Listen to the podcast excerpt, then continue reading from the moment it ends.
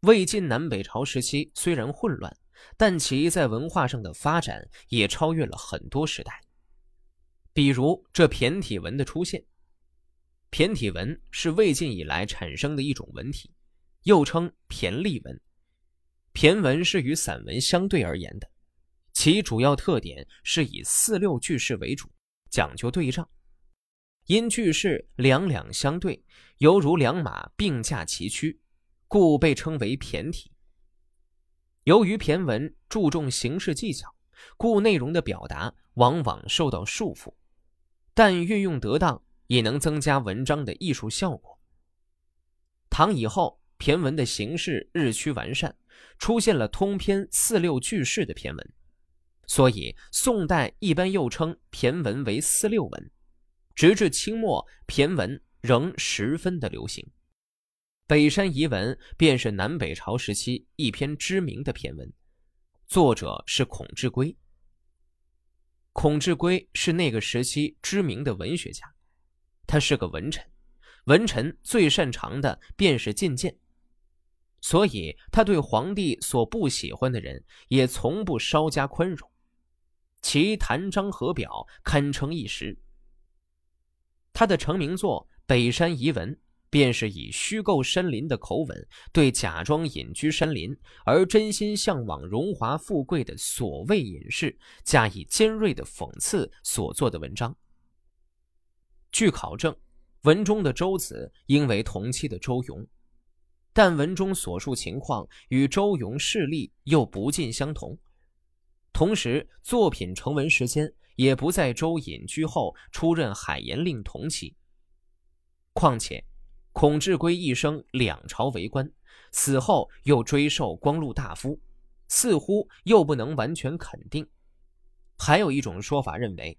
这是调侃假装隐居山人世雅的戏谑之作，所以这篇文章的重点就是嘲讽当时的虚假隐士，表面上清高不食人间烟火，实际上又贪恋红尘，醉心功名利禄。众所周知，魏晋南北朝时期出隐士，世人都崇尚隐士风骨，但隐士如此之多，自然就有了假隐士。孔志圭便是借此文章嘲讽这些假隐士故作清高、令人作呕的姿态。中山的英魂、草堂的神灵，如烟云似的奔驰于驿路上，把这篇遗文镌刻在山崖。有些隐士自以为有耿介超俗的标格，潇洒出尘的理想，品德纯洁像白雪一样，人格高尚与青云比并。我只是知道有这样的人。至于亭亭玉立、超然物外，洁身自好、志趣高洁，视千金如芥草，不屑一顾；视万圣如敝耸，挥手抛弃。在洛水之滨仙听人吹笙作凤鸣，在岩濑遇到高人隐士采星行歌，这种人固然也是有的，但怎么也想不到他们不能始终如一，就像青黄反复，如莫迪之悲素丝，如杨朱之弃歧路。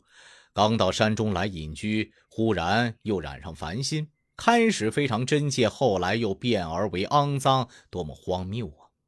哎，上子平、众长统都已成为过去，高人隐居的山林显得非常寂寞。千秋万年，还有谁来欣赏？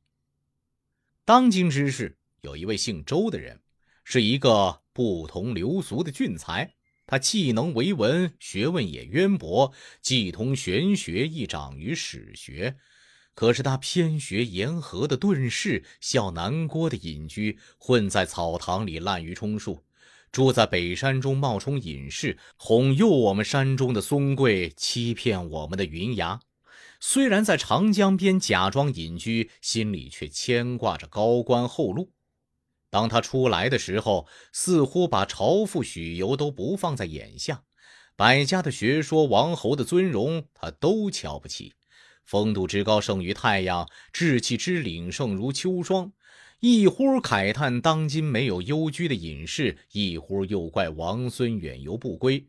他能谈佛家的四大皆空，也能谈道家的玄之又玄，自以为上古的悟光捐子之辈都不如他。等到皇帝派了使者鸣锣开道，前呼后拥，捧了征召的诏书来到山中。这时，他立刻手舞足蹈，魂飞魄散，改变志向，暗暗心动。在宴请使者的筵席上，扬眉挥袖，得意洋洋。他将隐居时所穿的用荠核做成的衣服撕破烧掉，立刻露出了一副庸俗的脸色。山中的风云悲凄寒愤，岩石和泉水幽咽而怨怒。看看树林和山峦若有所失，回顾百草和树木，就像死了亲人那样悲伤。后来，他配着铜印墨绶，成了一郡之中各县令中的熊掌，声势之大，冠于各县令之首，威风遍及海滨，美名传到浙东。道家的书籍久已扔掉，讲佛法的坐骑也早已抛弃。鞭打罪犯的喧嚣之声干扰了他的思虑，文书、诉讼之类急迫的公务装满了胸怀。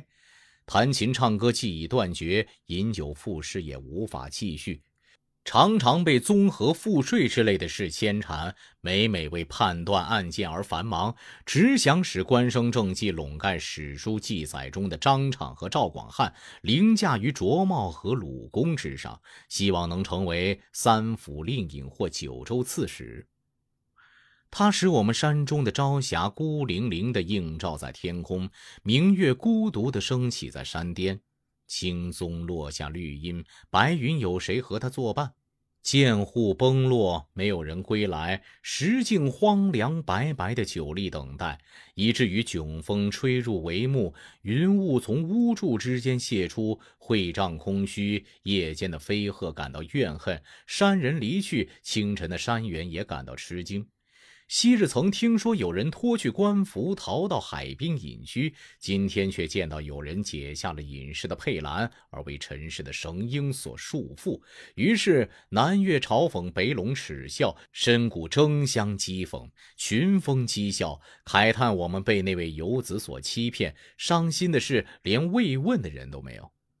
因此。我们的山林感到非常羞耻，山涧感到非常惭愧。秋桂不飘香风，春罗也不拢月色。西山传出隐逸者的清意，东高传出有德者的议论。听说，此人目前正在山阴整理行装，乘着船往京城来。虽然他心中想的是朝廷，但或许会到山里来借住。如果是这样，岂可让我们山里的芳草蒙厚颜之名？毕力遭受羞耻，毕岭再次受侮辱，丹崖重新蒙污浊，让他尘世间的游踪污浊山中的兰蕙之路，使那许由曾经洗耳的青石变为浑浊。应当锁上北山的窗户，掩上云门，收敛起轻雾，藏匿好泉流，到山口去拦截他的车，到郊外去堵住他乱闯的马。于是山中的树丛和重叠的草芒勃然大怒，或者用飞落的枝柯打折他的车轮，或者低垂枝叶以遮蔽他的路径。请你这位俗客回去吧，我们为山神谢绝你这位逃客的再次到来。